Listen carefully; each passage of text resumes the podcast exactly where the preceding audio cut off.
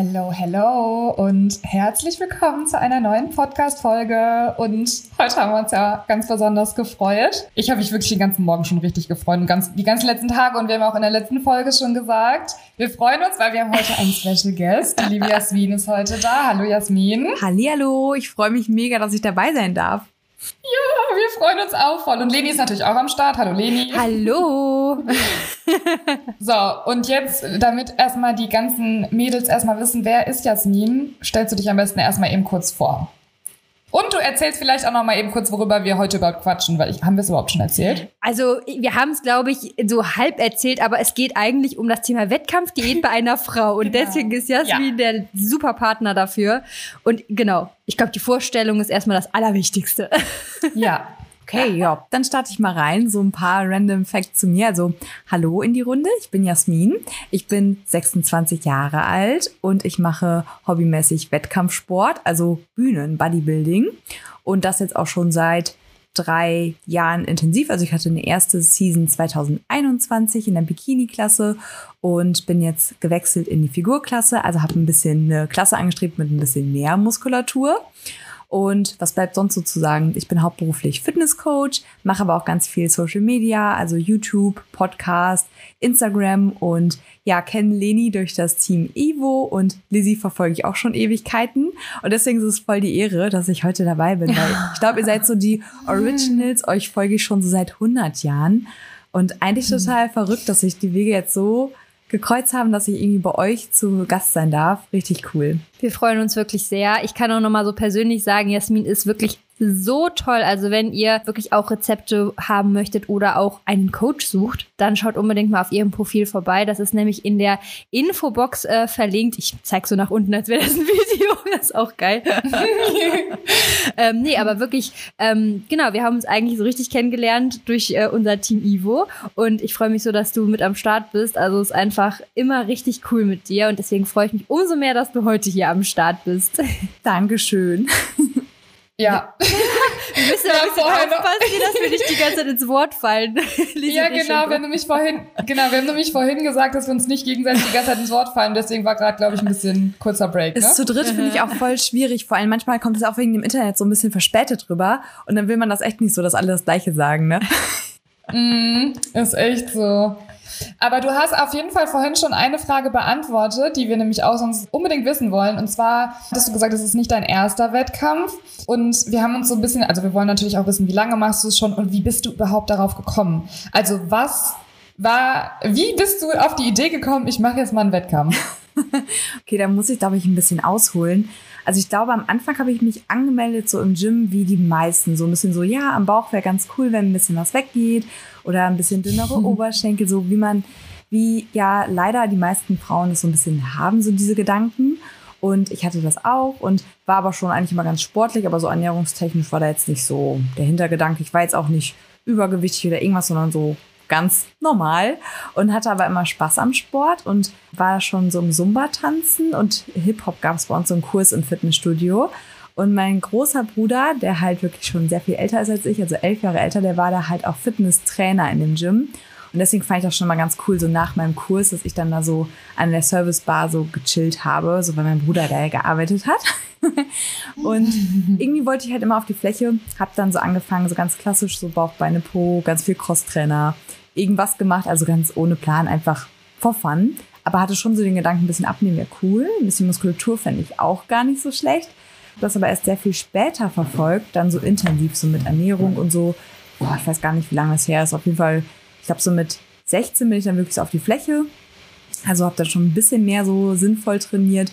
Und dann, wann hat das angefangen? Ich glaube, so, als ich so 20, nee, wie alt war ich da? Ich glaube, so 2018 kann man sagen, habe ich sinnvoll trainiert. Und da auch mal so darauf geachtet, so genug Protein zu essen und dann auch wirklich hart ins Training zu gehen. Also mit dem Ziel Muskelaufbau, äh, weil ich hatte dann auch mal abgenommen, aber irgendwie hat mir das nicht so gefallen, so der dünnere Look an mir. Ich wollte halt gerne so eine starke Frau sein. Also ich fand das immer faszinierend, wenn Leute so, ja, wenn man das so sieht, dass die Leute halt so Kraftsport machen.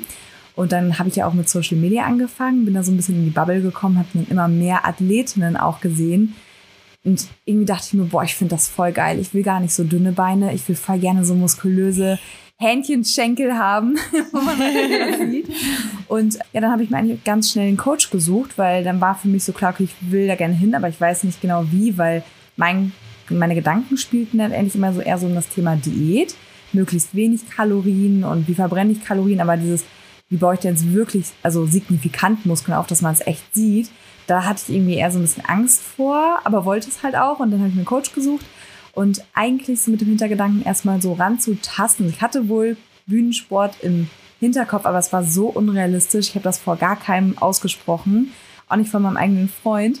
Und dann habe ich meinem ersten Coach geschrieben und habe dann zu meinem Freund gesagt, ja, ich fahre dahin, aber gucken nur mal so, ob das mein Coach wird. Also wegen Bühne, weiß nicht, vielleicht irgendwann, aber mhm. so. Und ja, die hat dann direkt gesagt, ja, wir machen einen Aufbau und dann nächstes Jahr stellen wir dich auf die Bühne. Und das haben wir dann, haben wir dann gemacht und dann war ich total im Flow drin, hab da dann richtig krass trainiert und dann drehte sich auch direkt ja alles um die Ernährung, ums Mealtiming. Also dann war ich eigentlich direkt so in dieser Bubble direkt drin und ja, hatte dann 2021 dann meinen ersten Wettkampf. Also kann man sagen, wahrscheinlich so ab Ende 2019 habe ich dann wirklich angefangen Bodybuilding, also dass sich jeder Tag, also ich will nicht sagen, darum dreht, aber äh, wo ich dann halt wirklich dann dahinter saß und ich gesagt habe, okay, jedes Training muss sitzen, wirklich intensiv Gas geben und Ernährung halt auch dementsprechend. Also war der Co war dein Coach sozusagen deine erste, dein erster Anschiebspunkt, überhaupt dann einen Wettkampf zu machen, oder? Ja, voll. Ich habe da letztens nochmal dran geguckt, was ich ihr zuerst geschrieben habe. Ich habe ihr so, eigentlich total doof, sie ist ja Coach und ich habe ihr geschrieben, ähm, ab wann das sinnvoll wäre, nach einem guten Coach Ausschau zu halten und wie man an einen Coach kommt. So total. sie ist ja Coach und ich frage sie, wie kommt man an den Und ihre Antwort war so eine Sprachmemo, wo sie einfach gesagt hat, ja komm doch mal her, ich gucke, ob Potenzial da ist, weil sie dachte wahrscheinlich, ich will sowieso auf die Bühne, so weil sie ja eigentlich Coach war für, also für extra Bühnenathleten. Und ja, dann dachte ich mir so, ja gut, dann mache ich das, ne? Das ist so spannend. Voll. Bist du bei der jetzt auch immer noch? Nee, tatsächlich nicht. Ich bin ja bei ihr gestartet. Also die hat eher so oldschool alles gemacht. Also es hat auch gut funktioniert. Ich bin ja nicht so der Fan davon zu sagen, oldschool ist total schlecht oder so. Es gibt ja immer viele Wege, die nach Rom führen, vor allem im Sport und bei der Ernährung. Da ist ja nicht immer alles schwarz-weiß. Aber wie gesagt, hatten da eher so oldschool alles gemacht, hat gut funktioniert. Aber ich wollte halt noch mal ein paar andere Wege kennenlernen. Und durch den Wechsel, dass ich jetzt nicht mehr in der Bikini-Klasse bin, Plus ich ja auch noch den Verband gewechselt habe. Ich habe vorher in den ungetesteten Verbänden mitgemacht, also wo ja tendenziell vielleicht auch Athleten neben einem stehen, die ja vielleicht ein bisschen nachhelfen mit Stoff, weil da wird ja nicht mhm. getestet. Und jetzt starte ich ja bei Naturalwettkämpfen, weil ich selbst bin halt Naturalathletin, also nehme nichts Unterstützendes. Und dann ist natürlich cool, wenn man sich mit Leuten misst, die halt auch wirklich nichts nehmen, weil mhm. sonst denkst du immer, okay, die ersten Plätze, weiß es ja nie, aber gehen die ersten Plätze vielleicht nur an die Leute, die halt unterstützt haben. Und wenn du so viel Zeit und Energie und Liebe reinsteckst, dann ist das natürlich doof, wenn irgendwie dann für einen, mhm. zumindest im Gefühl, unfair das Ganze abgeschlossen wird. Deswegen war für mich klar, ich möchte Naturalwettkämpfe machen, aber gerne eine Klasse höher, also eine Figurklasse. Und wollte das Ganze ein bisschen ja, mal von der anderen Seite angehen, also nicht oldschool, damit ich was dazulerne. Und habe dann letztes Jahr ja doch 2022 im Ende, Ende Herbst so habe ich dann meinen Coach gewechselt. Um vielleicht nochmal so alle abzuholen. Also, äh, ne, also Jasmin hat das schon super zusammengefasst. Es gibt halt äh, Verbände, da wird wirklich gar nicht getestet. Und ich sag mal, bei den Frauen, da nehmen schon viele was, aber da gibt's auch viele, habe ich so vom Gefühl, die jetzt nichts nehmen. Aber trotzdem, du weißt ja nicht, neben wem du da stehst. Und bei den Männern, ich sag mal so, da nehmen wirklich also dann nehmen sehr, aber du sehr, sehr, nicht unterschätzen. Ne? Das denken immer viele, dass die Frauen nicht so viel nehmen. Da gibt's auch schon in der Bikini-Klasse mhm. das total viele Stoffe. Ne? Also ja. um da Wasser rauszuprügeln aus dem Körper oder ganz viele andere Sachen, die halt einfach so schädlich sein können und auch einfach, weil die Mädels das teilweise so eilig haben, auf die Bühne zu gehen. Ich habe das Gefühl, dass da, also ich kenne auch viele Athletinnen, die irgendwie selbst noch gar nicht so lange trainieren, aber die wollen dann schon direkt auf die Bühne und ja, nehmen dann halt alles, was dafür möglich ist oder wo die drankommen oder kommen vielleicht auch an einem falschen Coach, der denen das halt anrät, damit der Coach mhm. sich besser darstellt, quasi damit alle Athletinnen von denen super, super gut sind. Also da gibt es so viele Frauen und das ist manchmal echt irreführend, auch was da vielleicht die Leute auf Instagram sehen, was die Leute teilen und denken sich so, wow, eine tolle Athletin, die macht in der Bikini-Klasse Sport. Und also das ist erschreckend, was man da mitbekommt. Es nehmen viel mehr Frauen auch was, als man denkt. Ja, ich weiß noch, als wir im Golds Gym damals waren, da ist das Thema, also du gehst dahin, du fragst nach einem Coach und du kriegst erstmal eine Liste, was du alles nehmen sollst. Also es ist wirklich, wirklich crazy. Und das unterschätzt man, wie du schon gesagt hast. Man denkt, ja, die Bikini-Mädels, die nehmen doch nichts. Aber das ist tatsächlich so, dass da selbst, also du darfst ja wirklich auch nichts irgendwie nehmen, was deine Diät beschleunigt. Und das macht einen großen Unterschied. Dann musst du vielleicht nicht fünf Monate Diäten, sondern Diät ist nur zwei Monate was aber für die Gesundheit natürlich alles andere als gut ist. Ne? Und deswegen zum Beispiel bei der Evo Classic werden Dopingkontrollen ausgeführt und zwar nicht nur am Wettkampftag, sondern auch off-season. Das heißt, es kommt jemand zu dir, einfach, also bei Sepp zum Beispiel war das auch so damals, um, um wirklich 11 Uhr klingelt jemand bei dir und sagt dann ja, hi, Dopingkontrolle. Und du darfst dann, ja, es ist echt krass, du musst alles stehen und liegen lassen. Und da wird alles gecheckt. Also du stehst komplett nackt da, es wird alles abgetastet, weil du kannst ja auch, weiß ich nicht, mit irgendwelchen Schläuchen arbeiten. Also da kann, auch, kann man auch tricksen. Also es wird wirklich, ja, es ist wirklich krass. Es wird ganz. Als Mann. Also ich glaube, die stehen da wirklich neben und gucken, dass du wirklich. Ja woher das Pipi kommt. Ja, woher das Pipi kommt, wirklich. Damit also du auch keine Spritze mit Fremdurin dabei hast. Das ist ganz crazy. Ja, und deswegen ist das einfach so wichtig hervorzuheben, dass es einen Unterschied zwischen Leuten gibt, die halt nichts nehmen und einfach nur halt mit, dem, mit der Ernährung, mit dem Training die Ziele erreichen und halt Leute, die halt äh, für äh, Substanzen nutzen, weil das ist ein wahnsinniger Unterschied. Und deswegen wollte ich es nochmal kurz hervorheben, weil das einfach entscheidend ist, ne, wie man auch einen Wettkampf oder eine Wettkampfdiät überhaupt angeht. Aber kannst du vielleicht nochmal kurz erzählen, was ist eigentlich der Unterschied zwischen einer normalen Diät und einer Wettkampfdiät? Mhm. Ja, auf jeden Fall voll gerne, weil die Frage bekomme ich sogar öfter, beziehungsweise ich habe so das Gefühl, dass es sogar eine sehr wichtige Frage auch so ist. Glaube, der größte Unterschied ist eigentlich, dass du bei einer normalen Diät möchtest du ja eigentlich was verändern, was langfristig an deinem Körper ist. Zum Beispiel, du sagst ja, mich stört irgendwie der Bauch und dann machst du eine Diät und dann möchtest du ja im Idealfall deine neue Wohlfühlform halt auch halten und du möchtest das Ganze auch gesund angehen, dass du also da jetzt nicht deinen Körper schädigst, weil du möchtest ja das Endergebnis auch halten. Das heißt, das sollte alles auch so, ich sag mal, in einer gesunden Balance stattfinden. Wenn du jetzt aber eine Wettkampfdiät machst, dann ist das ganze Ziel komplett anders, weil das Ziel ist nicht, diese Form zu halten, sondern nur an diesem einen speziellen Tag oder wenn es jetzt mehrere Wettkämpfe sind, dann halt an den speziellen Tagen, dass du da halt die Bestform einmal lieferst, dass du nur an dem Tag zeigst, was du halt erarbeitet hast, die Muskulatur und deswegen halt die Diät machst, damit das Fett darüber weg ist, damit du nur deine Leistung, was du halt aufgebaut hast, die Form halt zeigen kannst nimmst du aber auch wieder zu. Also das ist nichts, was man hält. Und ich glaube, das ist so der größte Unterschied und wahrscheinlich auch der Faktor, warum Athletinnen das Gesundheitliche auch eingehen, weil eine Wettkampfdiät ist natürlich sehr viel härter. Da gibt es keine gesunde Balance, sondern da gibt es Durchbeißen und auch die Signale vom Körper einfach ignorieren. Also bewusst, das weiß man auch vorher, wenn man das eingeht. Und das Ding ist aber, dass es halt temporär ist. Also, dass du halt nicht für immer diese Diät so krass durchziehst und nicht für immer auf diese Balance verzichtest oder für immer diesen niedrigen Körperfettanteil oder diese Form hast, sondern nur ganz, ganz kurz. Also es geht dabei wirklich nur um ein paar Wochen, damit du wirklich an diesem Tag halt deine Leistung zeigen kannst. Und ich glaube, das ist so der größte Unterschied und deswegen auch für mich so der Punkt, warum ich sage, okay, mein Ziel hat mehr Priorität in diesem kurzen Zeitraum als ähm, meine Gesundheit. Boah, ich habe gerade schon wieder tausend Fragen einfach. Ich würde am liebsten gerade tausend Sachen irgendwie fragen. Aber genau, ich will so ein bisschen Struktur wollen wir natürlich drin haben. Also erstmal würde mich nochmal so interessieren, was also, wo, also ist es einfach so eine innere Motivation, die dich antreibt, wirklich für einen Tag dann so Gas zu geben? Es ist einfach so eine, so eine, also mich, so eine Leidenschaft einfach, die da ist, dass man einfach für den einen Tag wirklich so schon ja auch monatelang wirklich ackert. Nee, es ist also gar nicht so unbedingt für diesen einen Tag. Also mir macht das auch wirklich Spaß. Es ist nicht so, der Weg glaube, dahin, ne? wenn das dir keinen Spaß macht und du, du so denkst du jeden Tag, boah, ich hasse es, als gerade in einer Prep-Diät zu sein, ich würde so gerne irgendwie jetzt was essen und so, dann ist das einfach nicht dein Sport und auch vollkommen okay, dass du dann sagst, macht halt doch nicht so Freude. Also ich finde das richtig geil. Ich stehe mal so auf Extreme. Das hatte ich eben schon immer. Und ich finde es irgendwie so richtig geil, mich halt so zu pushen. Wenn ich merke, boah, es geht nicht mehr, dann denke ich mir so, boah, jetzt genau jetzt bist du halt richtig. Also genau jetzt mhm. noch mal mehr. Äh, scheinbar ein gutes Zeichen, wenn ich halt äh, keine Energie habe, weil das heißt, mein Körper geht gerade an Kapazität. Klingt jetzt ein bisschen crazy, aber ja, also ich finde es halt, also mir macht der Weg halt auch einfach Spaß, mich selbst so zu challengen, das so durchzuziehen. Also mir gibt das halt mental irgendwie auch so voll den Push. Nach meiner ersten Diät hatte ich das wirklich, also nach der ersten Wettkampfdiät, extrem. Da dachte ich mir so, boah, ich habe das so durchgezogen. Ich stand da hinter der Bühne und habe wirklich Pipi in den Augen gehabt, weil ich so stolz auf mich war, weil ich das für mich durchgezogen habe und wusste so, boah, das hätte ich mir selbst gar nicht so zugetraut, aber ich konnte das. Also das ist nicht so das Optische nur so, also wenn ich jetzt mit einer Wunderpille quasi die Figur haben könnte für den Wettkampftag, würde ich gerne darauf verzichten.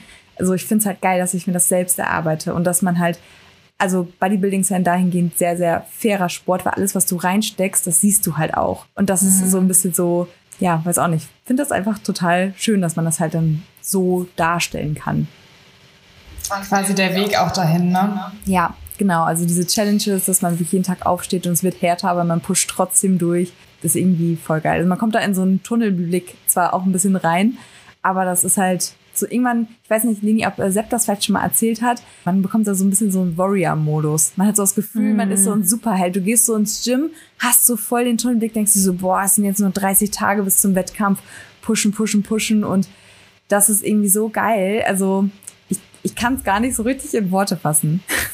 Ich glaube, ich verstehe das aber voll, weil ich habe zum Beispiel letzte Woche auch gesagt, wenn man halt ein Ziel vor Augen hat, du bist einfach so viel motivierter, du gibst irgendwie viel mehr Gas, weil du nicht so vor dich hin trainierst, weil du nicht so vor dich hin dümpelst, sondern weil du einfach dein Ziel halt dir immer wieder so vor Augen führen kannst. Und das pusht einen halt selber so krass, finde ich. Und was ich auch nochmal fragen wollte oder eigentlich sagen wollte vielmehr, weil Leni und ich sind zwei Personen, wir predigen hier im Podcast so oft, wie wichtig Gesundheit ist. Und dass Wettkämpfe halt natürlich auch für die Gesundheit jetzt gerade bei Frauen, auch was Hormone und so angeht, einfach nicht optimal sind. Und ich finde es so krass, wie du sagtest selber gerade, also du bist so reflektiert und ich finde, du bist einfach so der perfekte Gast für uns hier gerade, weil du hast zwar gerade gesagt, es ist nichts, also hat nichts mehr mit einer Balance zu tun, aber du bist dir halt allem bewusst, und ich glaube, das ist eine Sache, die ganz vielen Mädels in dem Bereich auch fehlt, die so, die einfach, denen das Mindset, was du hast, einfach fehlt, weil du weißt für dich, okay, es ist halt gesundheitlich jetzt nicht der Knaller, aber ich habe da einfach Bock drauf, ich habe da Spaß dran und vor allem hört man bei dir, und ich habe das auch zu Leni gesagt, glaube ich schon mal, du hast einfach in deinen Stories, das sieht alles so easy peasy aus. Also ich weiß, es ist nicht so, du hast auch schon mal ein paar Mal auch in der Story erzählt, so, ne, es ist nicht immer alles so super einfach, aber du bringst es halt auch so rüber, dass man irgendwie sieht, dass du da einfach Bock drauf hast. Es für dich nicht irgendwie so eine Qual ist. Also ich glaube, bei ganz vielen anderen sieht es irgendwie so aus, als wenn die sich ja. halt so richtig kasteien und bei dir ist es halt eher so, das, ich kann das gar nicht in Worte fassen, aber es ist irgendwie so, so total schön, das so zu verfolgen, wie es bei dir ist, auch wenn man selber vielleicht das Ziel gar nicht hat, aber irgendwie macht es einfach richtig Spaß, weil du ja irgendwie diese Motivation dafür und einfach diesen realistischen Blick dafür hast. Und das finde ich total toll. Ja, dazu muss ich auch direkt mal was sagen, sorry, bevor du jetzt was dazu noch sagst, Jasmin, aber damit die Leute sich das mal vorstellen können, wir haben in unserem Umkreis, dadurch, dass Sepp jetzt ja auch schon so jahrelang Wettkämpfe macht, so viele Athleten. Und passt wirklich, also das ist wirklich krass. Die meisten, die machen irgendwann gar nichts mehr auf Social Media. Die haben die krasseste Form, die sehen unglaublich aus, die haben das größte Potenzial, weil genau dann ist ja natürlich auch das Wachstumspotenzial auf einer Plattform wie Instagram unglaublich groß,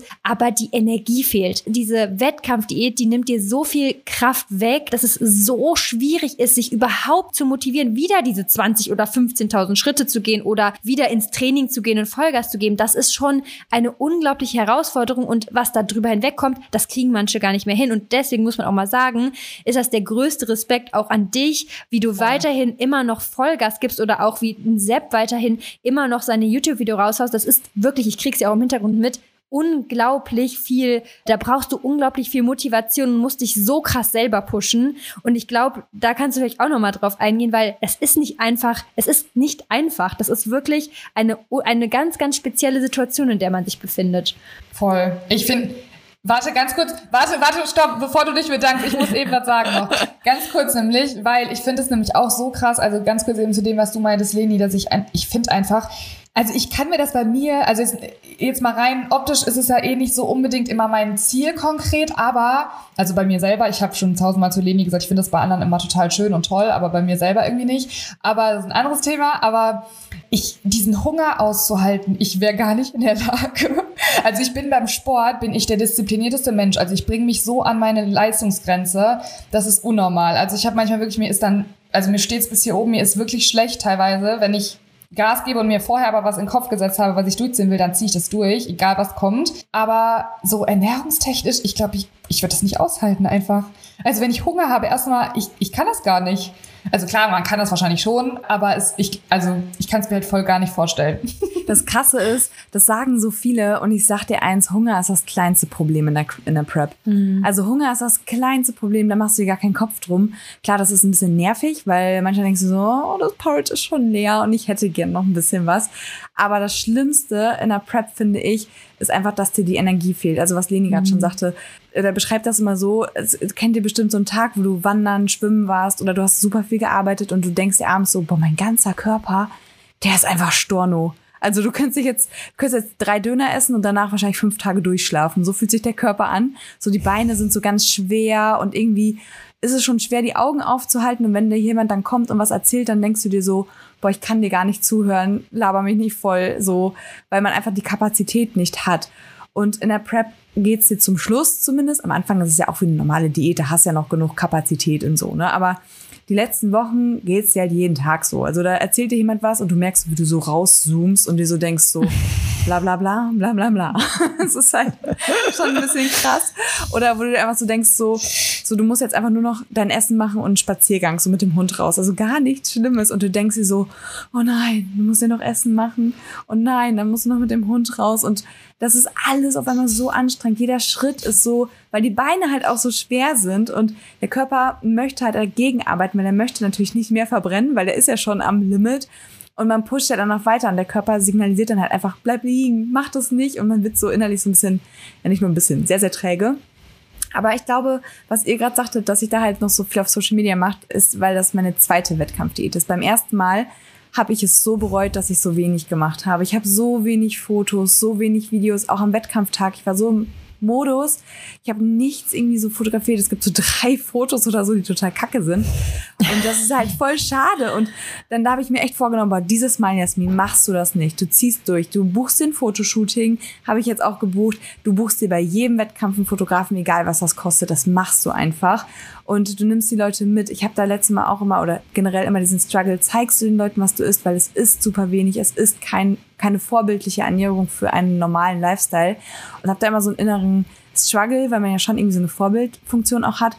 Aber andererseits denke ich mir so, ganz ehrlich, das ist halt, wie ich bin. Und ich sage ja auch jedes Mal, dass es halt nicht gerade der Standard ist. Und wer mir halt länger folgt, der weiß auch ganz genau, dass ich sonst super viel auswärts esse, gar nicht genau tracke, auch ähm, Ben Jerry's Fan bin, wie es besser nicht geht. Oder wir eigentlich mal Dönerstag haben, also eigentlich jeden Donnerstag Döner essen. Also wir sind da so flexibel.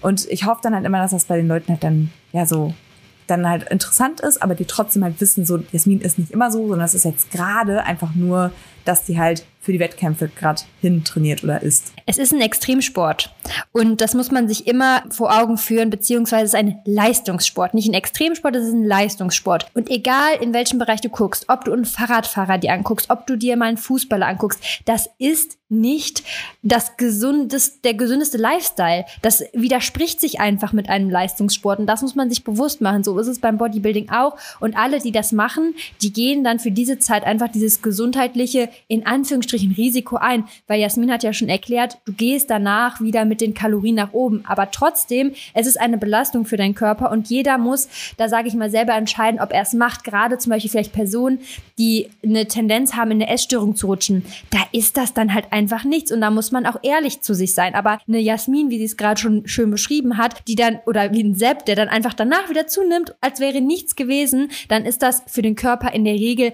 auch kein Problem und man kommt da schnell wieder raus, dass es, dass man, sag ich mal, diesen Schaden behebt. Aber trotzdem, man muss sich immer bewusst machen, es ist eine Wettkampfdiät und eine Wettkampfdiät ist halt einfach ein Leistungssport. Ich finde es auch voll wichtig, was du sagst mit danach dem Zunehmen. Das haben ja so viele gar nicht auf dem Schirm, ne? Also auch Athleten, die sind dann auch einmal so nach dem Wettkampf lost und das darf man echt nicht unterschätzen, wie viele danach wirklich nicht nur ein, zwei, drei Binges haben, sondern wirklich hatten davor nie Struggle und sind dann wirklich danach essgestört. Ne? Also das ist super schwierig und vor allem auch dieses Zunehmen mental, wenn alle sagen, also stehen ja alle neben dir und sagen, oh, du siehst so toll aus, oh, du machst so tolle Fortschritte, mhm. krass.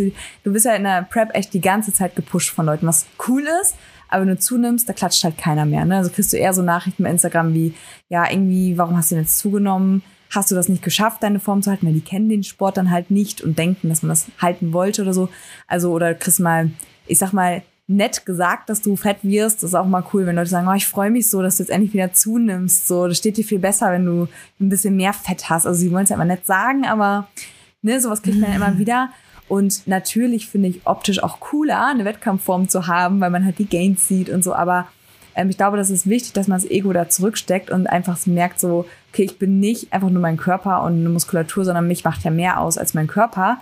Und wenn man sich davon distanziert, und einfach weiß, okay, ich nehme jetzt halt wieder zu, weil ich bin auch wie Jasmin, genauso, wenn ich jetzt zwölf Kilo mehr wiege, dann ist das, glaube ich, super wichtig, aber das können halt viele nicht. Und dann, ja, passiert das halt oft, dass diese Faktoren alle zusammenkommen, plus ist ja auch einfach emotionaler Druck, so eine Wettkampfvorbereitung oder auch die Wettkämpfe an sich.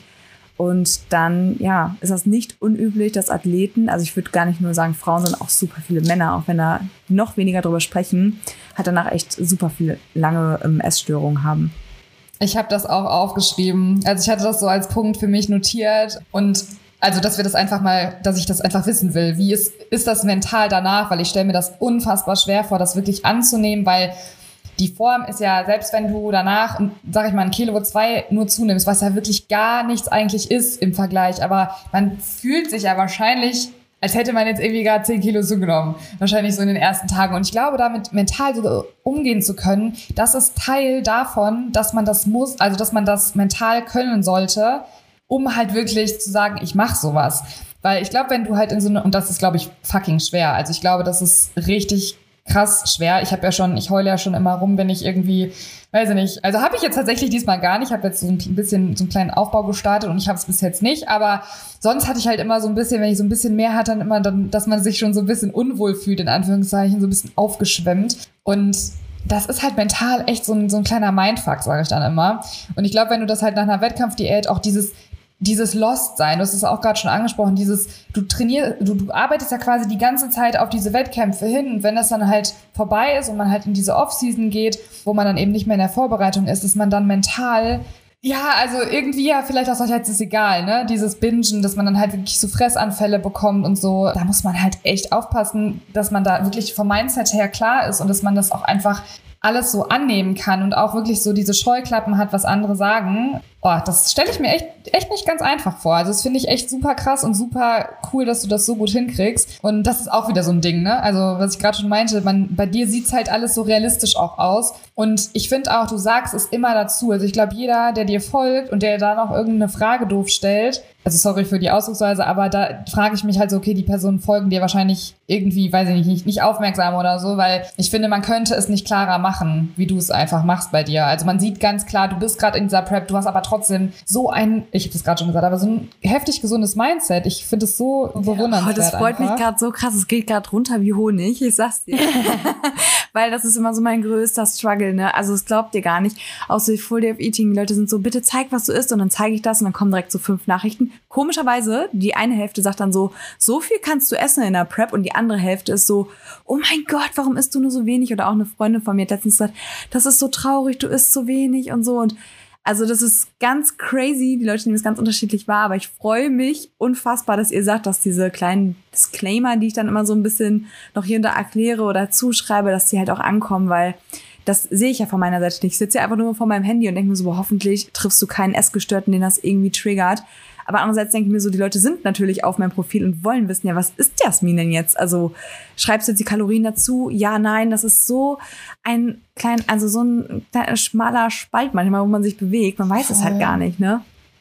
Du kannst es aber so gesehen nie, nie allen recht machen. Das Thema ist auch einfach, selbst bei Leni und mir, die eine super gesunde Balance haben, da, selbst bei Leni letztens, hat Leni letztens im Podcast auch erzählt, da hatte sie ein Full Day of Eating gemacht und hatte irgendwie mal einen Tag irgendwie wenig, ich glaube 1900 Kalorien oder so, da knapp 2000 und dann kamen auch irgendwie schon Nachrichten oder so, ne? Also, das ist halt immer so, du kannst es den Leuten eh nicht recht machen. Ich glaube, die Personen, die wirklich dann fragen, ohne da jetzt irgendwie jemanden angreifen zu wollen, aber ich glaube, gerade die Personen, die sagen, oh mein Gott, du isst so wenig und keine Ahnung, die das aber nicht richtig verfolgen, weil klar, wenn du jetzt natürlich das erste Mal aufs Profil gehst und dann das vielleicht nicht klar wäre, dass du irgendwie einen Wettkampf machst und du dich mit dem Sport nicht auskennst, gut, die Leute will ich vielleicht noch so ein bisschen in Schutz nehmen, wenn die nicht wissen, was das bedeutet, dann kommt es einem vielleicht erstmal komisch vor, aber erstens dieses Judgen, schreckliches Thema. Und zweitens halt einfach, ich finde, also erstmal sowas dann auch einfach zu schreiben, weil du weißt überhaupt nicht, was die Person ja auch an dem Tag gemacht hat und wie bei dir zum Beispiel mit dem Wettkampf. Also ich finde, es ist bei dir auch wirklich so klar ersichtlich und also mehr als wie du es immer dazu schreibst, kann man gar nicht machen. Und dass du halt wenig isst, ist ja quasi ja einfach wegen dem Wettkampf, wegen dem Leistungssport. Und ich, wie gesagt, ich finde, das ist bei dir total klar. Ja, und wer mir länger folgt oder jetzt auch, äh, falls da jemand dazukommt, jetzt durch die Podcast-Folge oder so, da kommt bald auch wieder richtig viel Essen. Also ich kann sehr gut essen, sehr, sehr gut. Und ich bin da überhaupt nicht so, dass ich mir irgendwas sonst verbiete oder so. Ganz im Gegenteil. Also exakt das Gegenteil im Aufbau. Ich track da nicht genau, sondern nur so überschlagen und mal auch einen Tag nicht. Und ich bin da so entspannt. Und wie gesagt, ich bin so eigentlich, ich gehe sonst super gerne essen und alles Mögliche. Deswegen, ja, ich glaube, wenn mir jemand länger folgt, so, dann ist das auch klar. Aber es ist halt immer, was ist, also ich bin ja dann immer, man versteift sich ja dann schnell auf das eine Negative, ne? Ihr kennt das wahrscheinlich aus. Kommen 100 positive Sachen und dann kommt eine negative Sache und man ist so, hat das die ganze Zeit im Kopf, denkt wieder da dran und dann bremst einen das so ein. Und das habe ich auch immer extrem, wenn eine so eine Nachricht kommt oder ein so ein Kommentar. Ich versuche mich da immer zu distanzieren, aber es ist dann halt immer so schwierig und dann beim nächsten Post hast du es wieder im Kopf und denkst, du schreibst jetzt noch was dazu oder ja, es ist einfach. Weil man sich ja auch Gedanken macht, gerade weil man halt so eine Balance hat und die ja auch rüberbringen möchte. Gerade deswegen, glaube ich, ist bei uns auch einfach das Thema, dass man sich dann natürlich Gedanken irgendwie macht, wie kommt das jetzt gerade an? Beziehungsweise man macht sich keine Gedanken, wie kommt das an, sondern man merkt das erst, wenn eine einzige Nachricht kommt. Wie du schon gesagt hast, diese eine Nachricht kann einen dann schon so, wo man so denkt, boah, nee, ist war das jetzt richtig? Aber ich glaube einfach, dass Personen, die vor allem dann auch nochmal so negativ irgendwie schreiben, die haben leider oft auch einfach selber Struggles, die so tief sind, dass die das halt irgendwie auf andere Leute übertragen. Weil ich würde mir nie rausnehmen, jetzt einer anderen Person, vor allem wenn ich der folge und sehe, ey, die macht gerade eine Wettkampfdiät, würde ich ja nicht hingehen und sagen, boah, du isst ja viel zu wenig. Aber Jetzt müssen wir erstmal wissen, wie viel isst du denn? Ja, genau. Wie seht ihr eigentlich? Das ist nämlich genau auch noch so ein Punkt. wir reden so die ganze Zeit darüber so. Aber wie viel isst du denn überhaupt? Wie sind, also, genau, hau mal raus. Kalorien, Makros, und wie viel hast du vorher gegessen? Das ist doch interessant.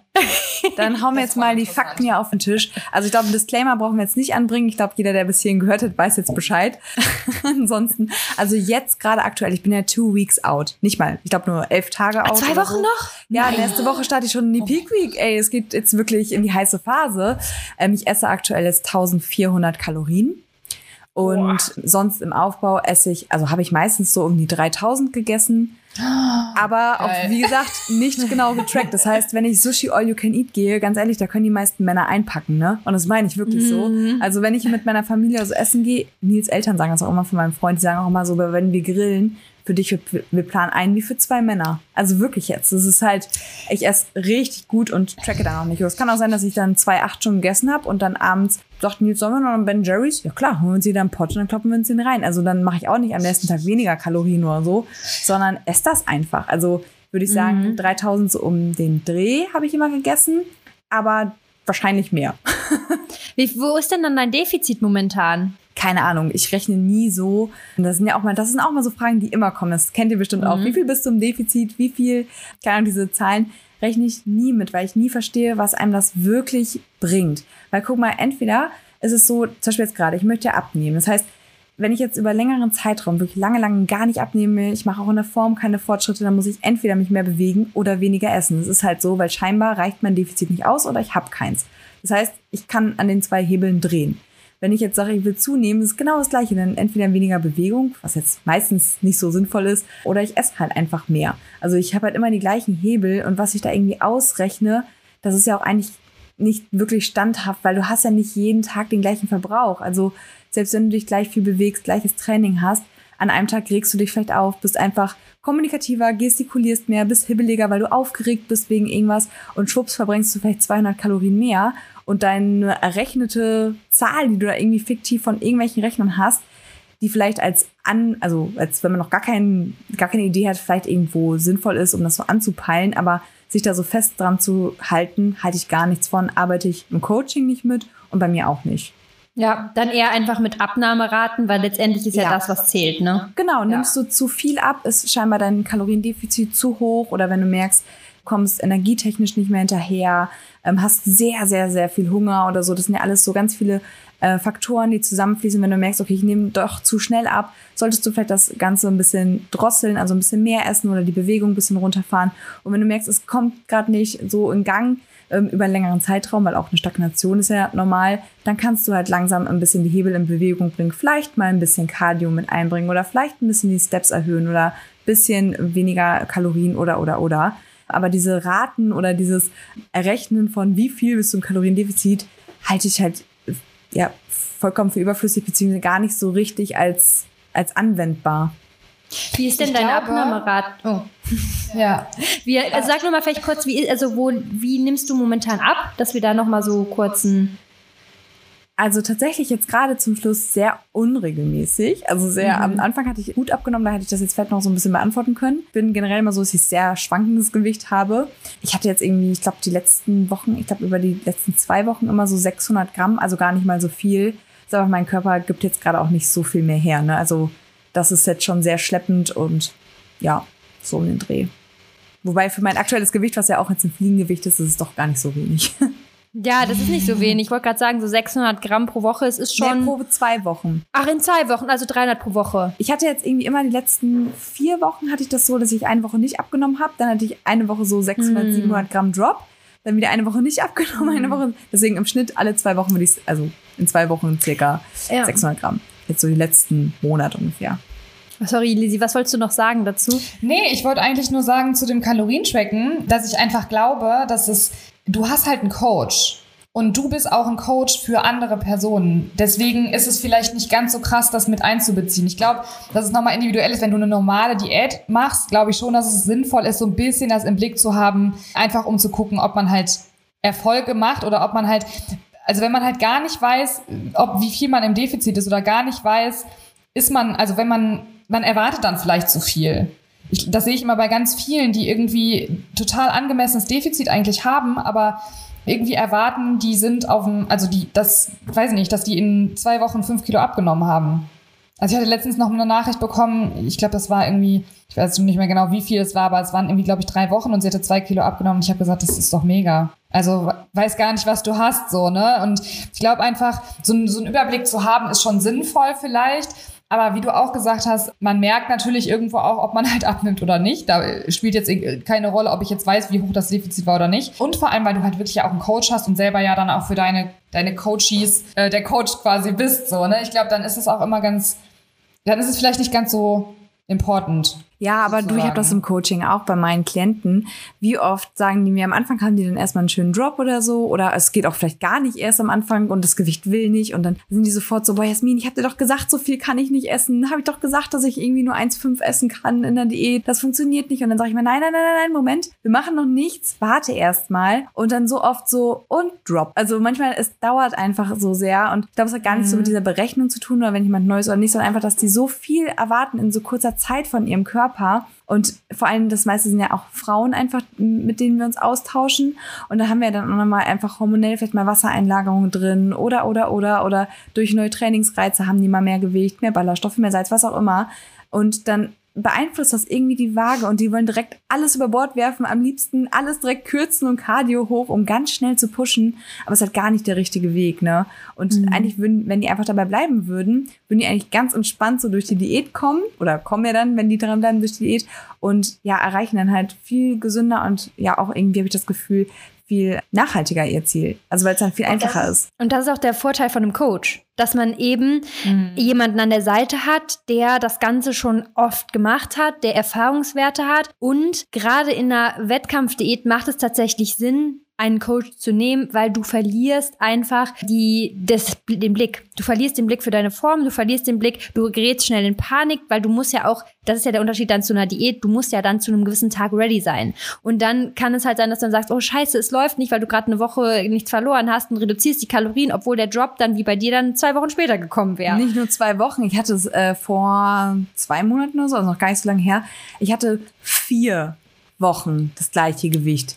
Und not gonna lie, ich habe meinen Formcheck gemacht. Ich habe danach mich aufs Bett gesetzt und eine halbe Stunde geweint.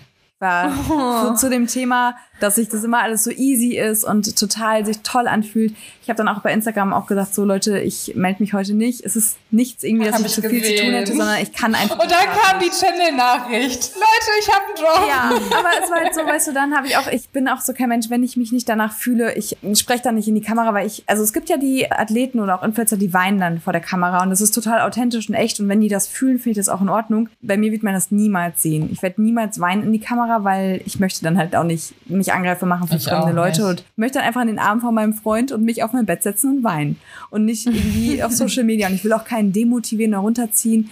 Das ist, hat auch für mich nichts, also für mich persönlich nichts mit Reality auf Social Media zu tun, sondern einfach mit, das bin einfach dann ich verletzlich alleine.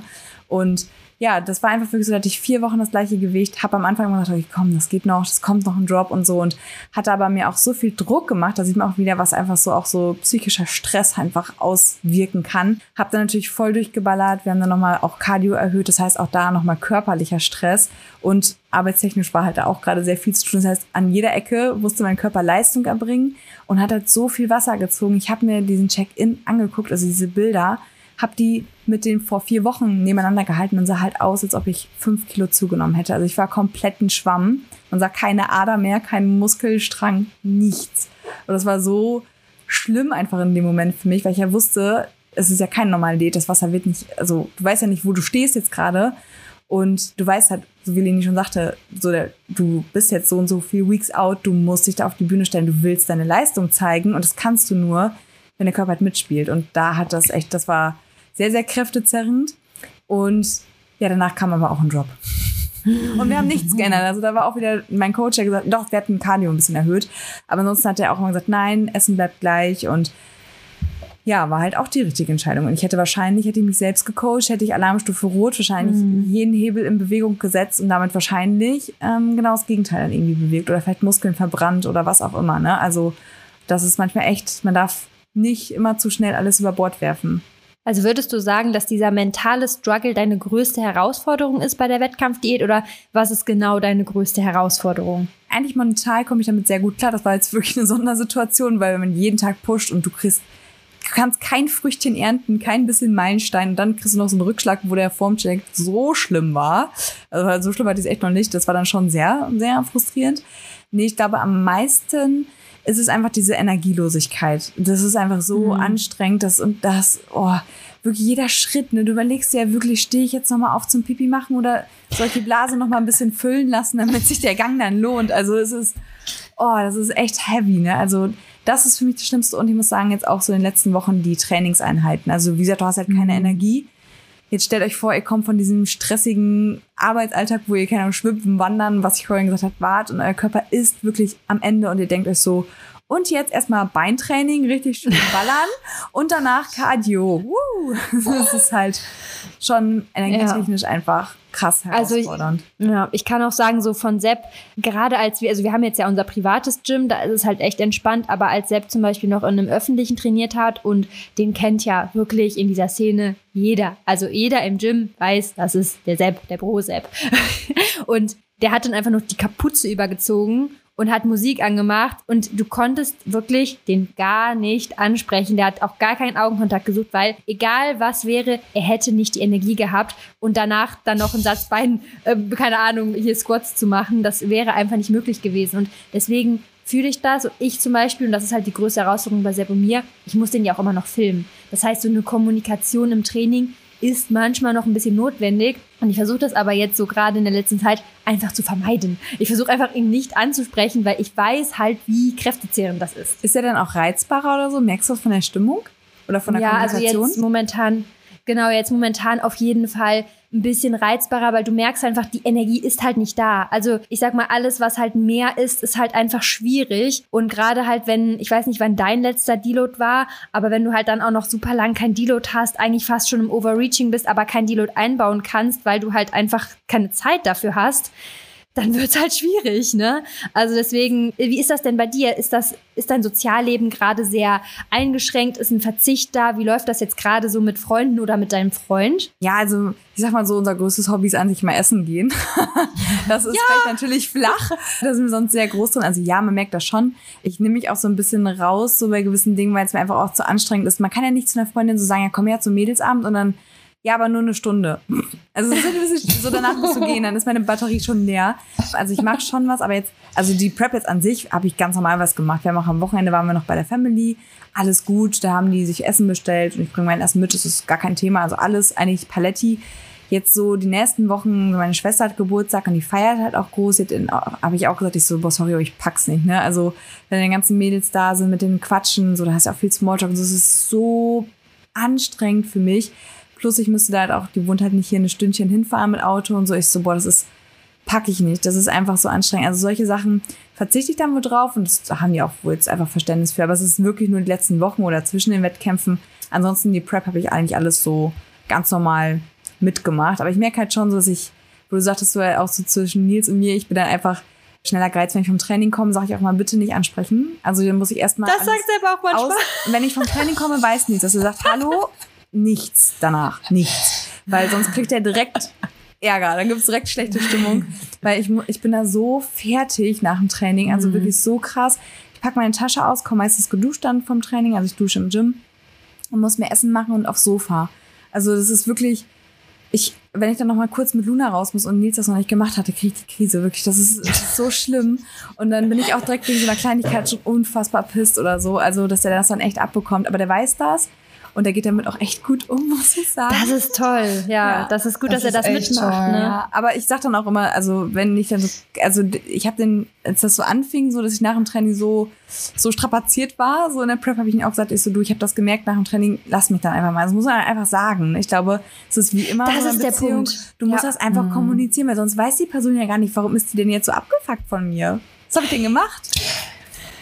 Ich glaube auch, man kann das gar nicht nachempfinden. Und das ist so schön, dass er da so Verständnis für hat. Ich habe, also das ist ein ganz anderer Vergleich, aber ich habe das ja immer so krass so PMS-mäßig. Ich habe ja immer so ein, zwei Tage, bevor ich meine Periode bekomme, ist es bei mir so, ich ich bin gefühlt irgendwie ein anderer Mensch und das ist so wertvoll, wenn du einen Partner hast, der dann, also der da einfach Verständnis für hat, obwohl er ja 0,0 weiß, wie es sich anfühlt für dich in dem Moment. Mhm. Und man das einfach sagen kann und einfach sagt, hey, so und so und dann ist alles easy, ne? Und das ist für beide Seiten ja auch viel einfacher.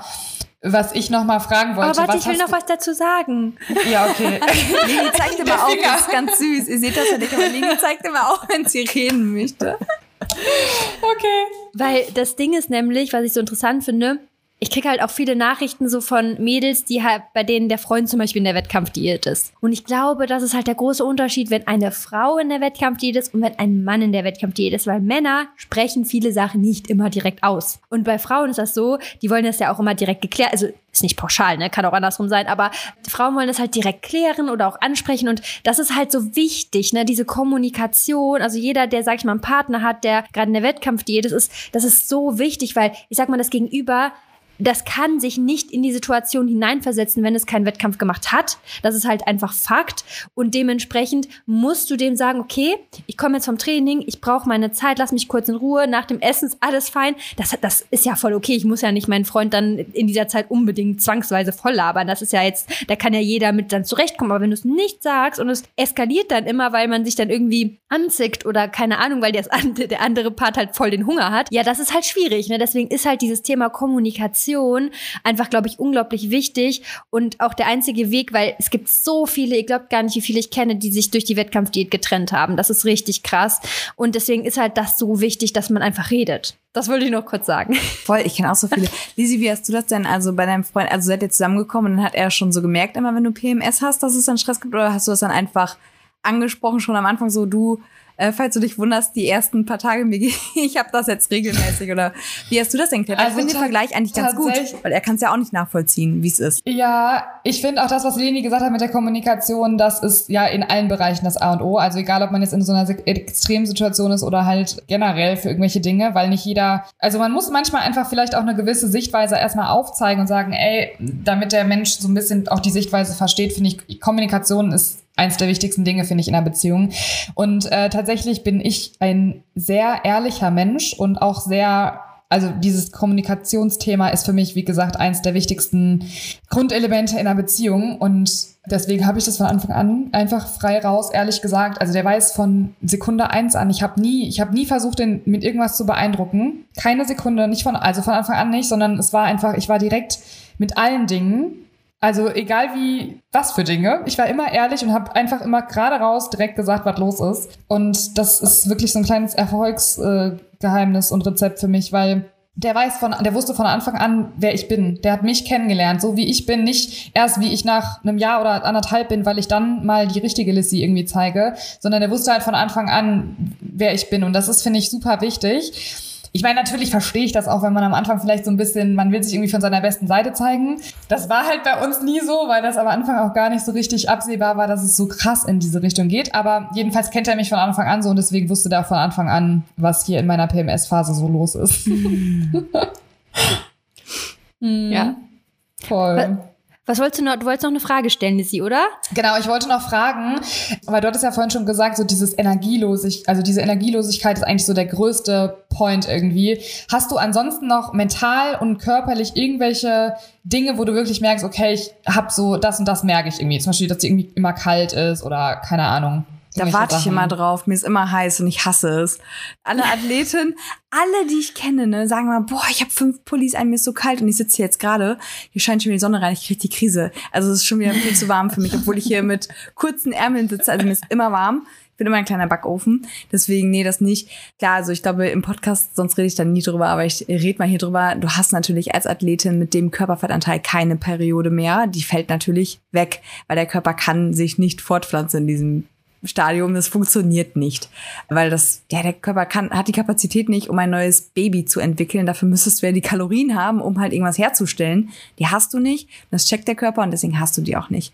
Was aber da wichtig zu wissen ist, ich habe die sonst immer, meine Periode. Also da halt auch, wenn ich einen normalen Körperfettanteil habe. Bei mir ist alles alright so und ich lasse auch mein Blut checken und hatte es auch beim letzten Mal, dass ich meine Periode super schnell wiederbekommen habe aber auch einfach nur, weil ich halt direkt hochgehe mit dem, mit dem Körperfettanteil. Also es ist keine langsame Zunahme, wo ich mir denke, so jetzt peu à peu, bauen mit, nein, ich gehe immer direkt rein. Also ich mache mal sofort, okay, mein Körper hat jetzt gerade Notstand erlitten durch die Wettkämpfe, der kriegt jetzt sofort alles, was der will und was der braucht. Und die Zunahmerate ist am Anfang extrem hoch. Also das geht dann sofort ab. Aber dafür bin ich auch Wie viel stolz. ungefähr? Also ich glaube, beim letzten Mal hatte ich innerhalb von ein paar Wochen direkt sechs, sieben Kilo. Mhm. Also wirklich ganz, ganz schnell. Ist natürlich auch viel Wasser dann, ne? Und du hast auch mehr Mageninhalt, ist ja klar. Glykogenspeicher sind voll in der Muskulatur durch mehr Kohlenhydrate und so. Auf jeden Fall. Aber es gibt ja auch Athleten, die versuchen das dann, ja, ich mache jetzt erstmal eine, wie heißt es, Reverse Diet. Und ich denke mir so, als Athlet, warum machst du denn sowas? Also dann, warum, das ist doch vollkommener Quatsch. Der Körper braucht jetzt so schnell wie es geht halt eigentlich wieder, dass er zu Kräften kommt. Und ich hatte beim letzten Mal auch, ich glaube, nach zwei Monaten nach den Wettkämpfen wieder meine Periode, auch dann regelmäßig. Und auch nach einem Monat waren meine Blutwerte schon wieder hormonell auf einem Kurs. Also ich war da direkt beim Frauenarzt abchecken lassen. Es war alles tippitoppi. Ähm, es ist dann wirklich einfach nur an dem Körperfettanteil halt geknüpft oder verbunden. Eine Frage, die wir eben noch vergessen haben, wie ist denn deine Aktivität? Wie hoch sind denn deine Schritte? Ja, das, äh, das war ja beim letzten Mal das Quiz, ne? Ja. Ja, also ich mache eigentlich am Tag mindestens 15.000 Steps, aber habe auch viele Tage, wo ich dann auf 20 komme, einfach wegen Cardio. Also ich mache 240 Minuten die Woche Cardio. Ja, und dann komme ich halt mehr drauf. Aber ich muss sagen, das ist eigentlich noch human, ne? So andere müssen da irgendwie, ich habe letztens von einer Vlog geguckt, eine Athletin, die macht zwei Stunden am Tag Cardio. Morgens eine Wow. Stunde und nachmittags. Boah, da dachte ich auch so krass einfach. Also mir geht's auch eigentlich kalorientechnisch noch gut, ne? Also was andere Athletinnen da essen, ist Äh. manchmal weit unter 1000. Ich würde mal sagen, also das ist dann halt auch zum Teil einfach ein Oldschool-Ansatz, muss man sagen, weil eigentlich, warte, ich sag noch kurz zu Ende, weil eigentlich weiß man jetzt so, sage ich mal, wenn man in diesem Bereich ist, dass zum Beispiel Schritte, also deswegen ne, macht man das überhaupt, dass man sich ein Schritteziel setzt, weil du hast halt eine gewisse Kontrolle über deine Bewegung und diese Schritte, die sind in der Regel einfach für deine Regeneration nicht so belastend wie Cardio. Wenn du Cardio machst, sabotierst du immer so ein bisschen deine Regeneration, das wirkt sich auf deine Muskulatur aus, ne, auf dein Training aus. Deswegen ist eigentlich, sage ich mal, der Weg außer ne so kleine Cardioeinheiten klar, aber jetzt nicht dieses dieses krasse Cardio ist einfach eigentlich in der Regel nicht mehr notwendig. Ja, das Ding ist aber, Leni, was wir immer vergessen, ne? Sepp und ich haben ja den Vorteil, wir können während der Steps arbeiten. Das heißt, wenn ich morgens Das meine stimmt. Steps mache, ich mache morgens immer eine halbe Stunde bis Stunde, während ich einfach durch Instagram alle Nachrichten beantworte, bei YouTube alle Nachrichten beantworte, die Kommentare beantworte, schon mal ein Video schneide. Also ich arbeite durchgehend, während Mhm. ich gehe. Das kann Sepp auch machen. Aber die meisten Leute können das nicht. Das heißt, wenn die dann halt aus, dem, aus, aus der Arbeit kommen oder vor der Arbeit halt ihr Cardio, also oder ihre Bewegung machen, machen halt Cardio, weil die haben die gleiche Zeit, aber müssen Mhm. in der gleichen Zeit mehr Kalorien verbrennen, weil sie ja, oder weil die weniger Zeit haben, weil die gucken dabei nur YouTube-Videos oder chillen halt oder so. Aber die haben diese Zeit halt nicht, weil die halt während der Arbeit nicht die Aktivität machen können, weil, ja, die halt vielleicht ins Büro müssen. Habe ich gar nicht drüber nachgedacht. Das ist echt natürlich auch noch ein die Punkt, den man machen, beachten muss. Weil die Mhm. müssen ja die gleichen Kalorien verbrennen. Und Schritte brauchen ja einfach so viel mehr Zeit. Und wer hat denn so viel Zeit, irgendwie fünf Stunden Steps zu machen? Also eigentlich keiner. Ja, nur wenn du es am Handy machst, ne? Ja, genau, wenn Mhm. du währenddessen arbeiten kannst. Und das ist halt, ja. ja, unser großes, großes Los, ne? Was wolltest du sagen. Lizzie, noch? Erstmal, dass ich gewonnen habe. Hallo. Ja. Ich habe nämlich gesagt, also weil ich dir natürlich aufmerksam folge und immer jede Story sehe. Äh, Nein, Quatsch. Aber ja, wobei es ist kein Quatsch, aber es ist so. Äh, Ich wusste auf jeden Fall, wie viele Schritte du machst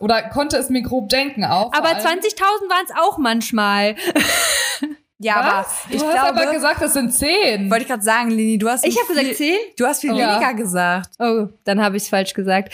Du, du meintest, Ja. ja. nee, aber sie macht auch nur so 10.000. Ich so, nein, auf keinen Okay. Fall. Sie macht Scheiße. mehr. Okay, ich geb's zu.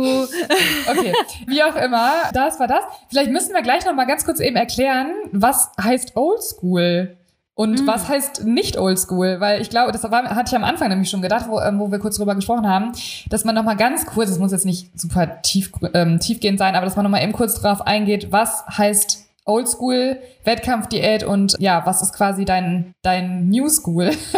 New School Oh, ich glaube, das wird jetzt, es wird jetzt eine Definition nur von mir, weil ich glaube, dafür gibt es jetzt keine öffentliche Definition. Nein. Für mich ist halt oldschool, wenn man halt einfach zum Beispiel im Training so viel Volumen wie möglich macht und einfach ballert, ballert, ballert.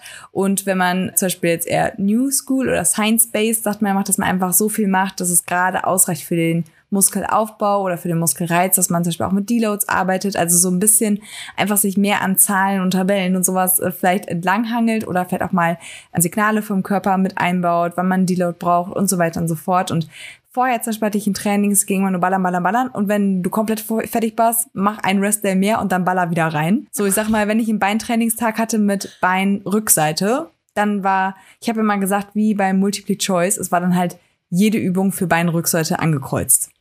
Und dann Oh, irgendwie so krass. viele Sätze, wie es halt nur geht. Also ich hatte, also ja, ich sag mal, es ist, es ist nicht verkehrt, es funktionierte halt auch. Es ist umsetzbar. Dafür hast du dann zum Beispiel keine Warm-up-Sätze oder so, sondern fängst halt mit andere, also es gibt ja so viele verschiedene Varianten, sondern hast dann irgendwie fett davor irgendwie eine Übung, wo du dich erst warm machst. Also da gibt's auch kein falsch oder richtig, weil das hat funktioniert. Das hat mir auch Spaß gemacht und ich glaube auch nicht, dass das generell falsch ist. Also auch jetzt sage ich das nicht.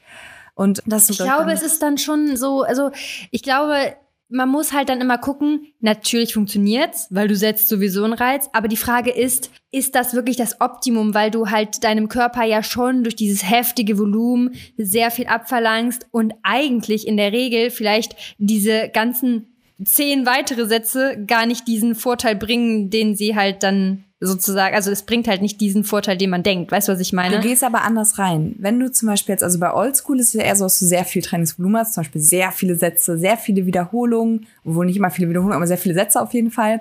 Und bei dem, ich sag mal, eher Science-Based oder neuen ist es ja oft so, dass man sagt, zum Beispiel, du machst ja auch, ich habe da nur zwei Sätze. Und das ist ja was ganz anderes. Aber du gehst an diese zwei Sätze, wo du dann weißt, okay, du hast vielleicht vorher noch ein paar Warm-up-Sätze gemacht oder eine andere Übung für, dass die Muskulatur schon aufgewärmt ist. Und dann gehst du in diese zwei Sätze und weißt, diese zwei Sätze, die zählen jetzt. Das heißt, da gehe ich wirklich bis, bis ans Limit.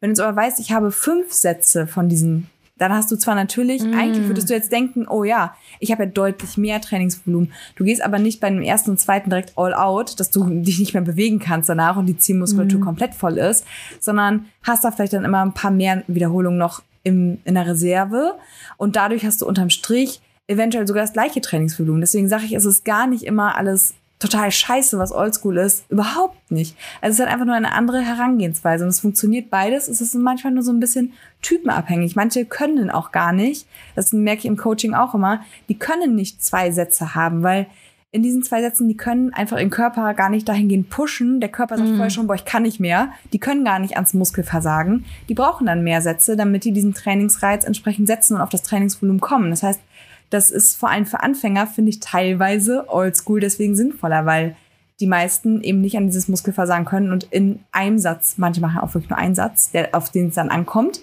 dass die dann den halt all out gehen. Das können die nicht. Deswegen ist auch Evaluation, also dass man immer mal wieder schaut, wie läuft das Training, mal vielleicht so einen kleinen bildlichen Formcheck zu machen oder eben aufzuschreiben, wie ist meine Progression. Deswegen ist das so, so wichtig, ne? Auch oder wie ist mein Muskelkater danach? Habe ich keinen Muskelkater? Habe ich viel Muskelkater? Und dementsprechend das Training anzupassen, weil, wie du schon gesagt hast, dieses zum Beispiel manche, die können einfach direkt ans Muskelfaser. Sepp kann irgendeine Übung machen und er kann bei jeder Übung genau sagen, okay, ich mache diese Satzanzahl, äh, diese Wiederholungsanzahl und bin am Muskelversagen. Der weiß das schon, obwohl er die Übung Beispiel nicht macht. Aber bei anderen ist das, wenn du keine Erfahrung hast oder gar nicht so, dass dich, dass du, dass du das so gut hinbekommst, dann ist das einfach eine große Herausforderung. Ne? Also das, das, deswegen weiß ich auch, was du meinst. Was vielleicht auch noch zu nennen ist, ist natürlich auch dieser Ernährungsansatz. Oldschool ist ganz oft auch so ein fixer Trainings-Ernährungsplan, dass du halt wirklich ganz genau immer jeden Tag Brokkoli, äh, kennt man halt, Chicken und Reis isst. Und bei dir ist es so, du hast die Makros und du kannst aber reinpacken, was du möchtest. Das ist vielleicht auch noch zu nennen. Ich weiß nicht, ob das jetzt bei dir auch so war.